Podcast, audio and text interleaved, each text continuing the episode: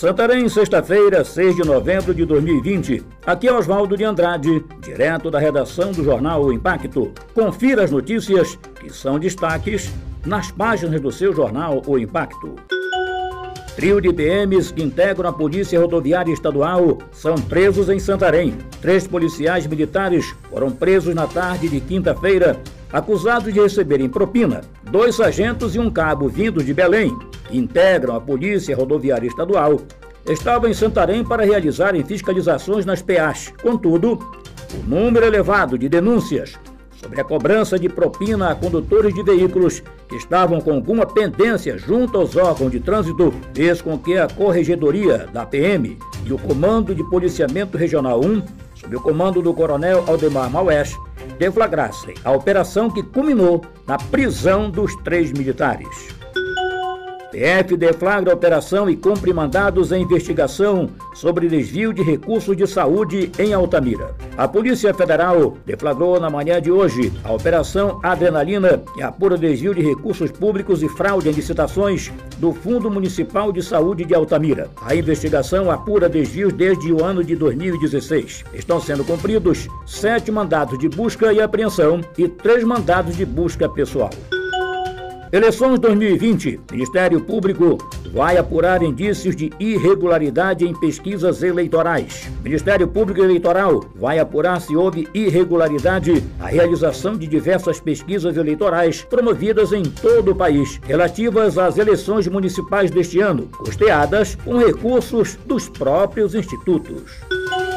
Preservação. Projeto busca a criação de hortoflorestal em Alter do Chão. Aconteceu na terça-feira uma reunião na Secretaria Municipal de Meio Ambiente, SEMA, para discutir a implementação de um projeto que visa a criação de um horto florestal em Alter do Chão. Em poucas palavras, um horto florestal é uma área protegida, geralmente composta por mata nativa, localizada próximo a centros urbanos, onde se cultivam e estudam espécimes de plantas que fazem parte da região de instalação. PF flagra 39 trabalhadores submetidos à condição análoga à de escravos em Jacareacanga. Duas pessoas foram presas. A Polícia Federal participou entre os dias 26 e 30 de outubro de uma operação conjunta com a Divisão de Erradicação do Trabalho Escravo, órgão vinculado ao Ministério da Economia e os Ministérios Públicos Federal e do Trabalho, além da Defensoria Pública da União e IBAMA, no combate ao trabalho escravo em garimpos no município de Jacareacanga.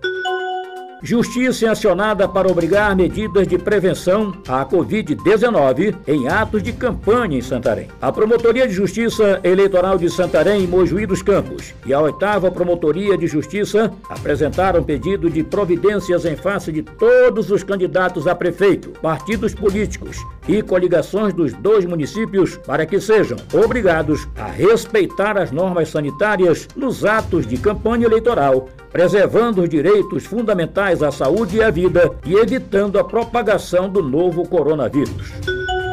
Detran prorroga prazos de vistoria e licenciamento de veículos até 20 de novembro. O Departamento de Trânsito do Estado do Pará, Detran, ampliou os prazos de vistoria e licenciamento de veículos até o dia 20 deste mês. A decisão foi tomada com o objetivo de proporcionar mais tranquilidade e comodidade para os usuários que procuram os serviços do órgão durante a pandemia de Covid-19. A medida vale para o período de vencimento entre os dias 19 de junho e 6 de novembro de 2020.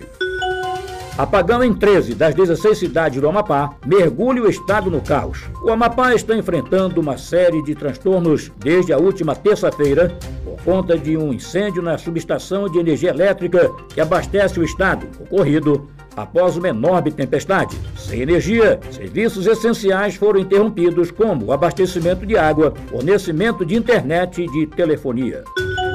Proibidos atos presenciais de campanha eleitoral que possam causar aglomerações. O Tribunal Regional Eleitoral do Pará divulgou nesta quinta-feira a resolução número 5668, que regulamenta, nos termos da emenda constitucional número 107/2020, a atuação da Justiça Eleitoral no Estado do Pará, notadamente o exercício do poder de polícia dos juízes eleitorais frente aos atos presenciais de campanha eleitoral e violem as orientações de medidas sanitárias para as eleições 2020.